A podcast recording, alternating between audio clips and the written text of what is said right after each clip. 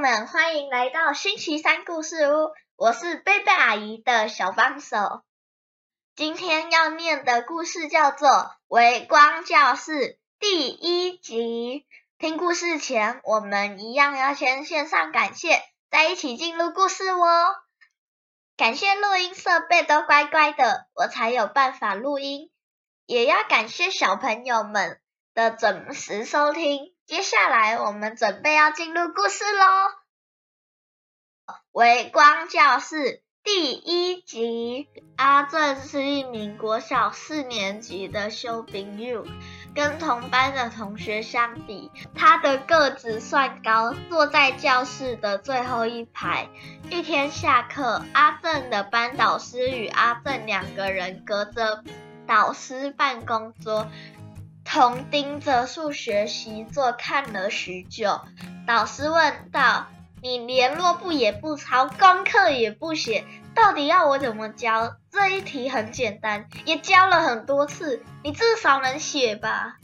阿正没有抬头看老师，只是张嘴回答道：“我不知道写这个要做什么，所以我就没有写了。”只见班导师深深的吸了一口气，然后叹息：“唉，狠狠的把背靠在椅背上。”阿正始终站着笔直，没有再说话。导师闭上眼睛，似乎也正努力调整自己的情绪，不让眼泪因为无奈、愤怒、力不从心而夺眶而出。教室里的空气瞬间凝结，周边仿佛筑起一道无形冰冷的墙，把其他同学校的声音阻隔在外。当当当，上课钟声终于响了。这节课的钟声好像晚了一个世纪才到，但是至少打破了这个僵局。老师说：“你回座位吧。”阿正甚至什么也没回，转头就走。随着阿正走动步伐的律动，他的两只手臂大摇大摆的，和他可爱中带着一点清秀的脸庞搭不上。起立，立正，敬礼，老师好。任凭班长的口令在教室里回荡。阿正始终坐在自己的位置，无动于衷。小明老师说：“翻到课本第二十四页。”小明老师一面走在教室的走道上，偶尔蹲下身来听听小朋友有没有跟着念出声。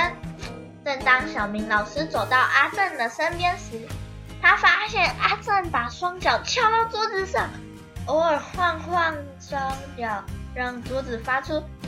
嘎嘎的声音，宝贝，你长得很可爱，翘脚的姿势不太适合你哦。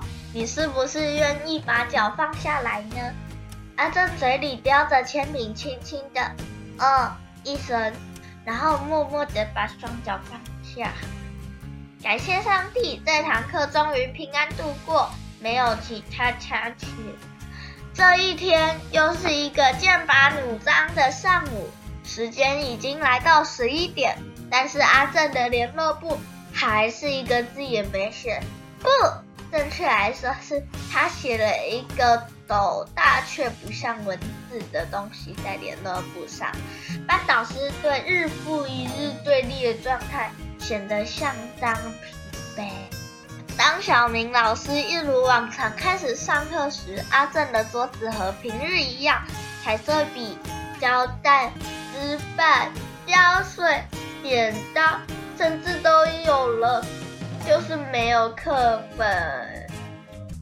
小明老师看到阿正说：“宝贝，你的课本呢？”只见阿正手里继续忙着粘他的纸扎 iPhone 手机，满脸不在乎的说：“我不想拿出来啊。”这时，阿正的导师刻意。从小明老师身后走去，轻轻地拍点小明老师的手臂，说道：“老师，方便跟您借一步说话吗？”于是两位老师走到教室的角落，这个孩子他会打人，如果他真的不愿意拿课本，你就不要勉强他，免得自己受伤。事实上，从开学到现在，阿正从未拿出课本。只见小明老师微微点头，然后继续上他的课程。阿正一直是老师们最头痛的宝贝，他会冷不防的在课堂上展示刚刚完成的纸扎作品。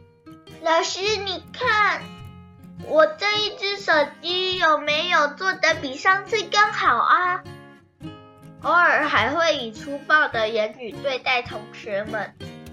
这一天，阿正一如往常摆的满桌子的纸板和剪刀用具，就是不见课本。小明老师刻意的走到阿正的身边，蹲低身体，将音量放到只有阿正和他自己听得到的大小，然后以温柔坚定的眼睛看着阿正。小明老师说。宝贝，你愿不愿意因为尊重老师的缘故，现在将桌子上的东西收进抽屉，并拿出你的课本呢？这也许是阿正少数几次正视老师吧。嗯，应该愿意吧。接着，就整个人飞扑向地板，刻意用爬行的方式爬到教室后方的书柜。他意兴阑珊的拿出课本。虽然阿正总是表现的漫不经心，但不可否认的是，他把书柜整理的相当整齐，每一本书都直挺挺的站立着，没有尘埃沾染在上面哦。回到座位上的阿正终于打开了课本，虽然页面错，至少已经开始一个新的篇章。小明老师，阿正，你很棒。谢谢你愿意因为尊重老师的缘故做出改变。老师从来没有放弃你，请你也不要放弃自己，好吗？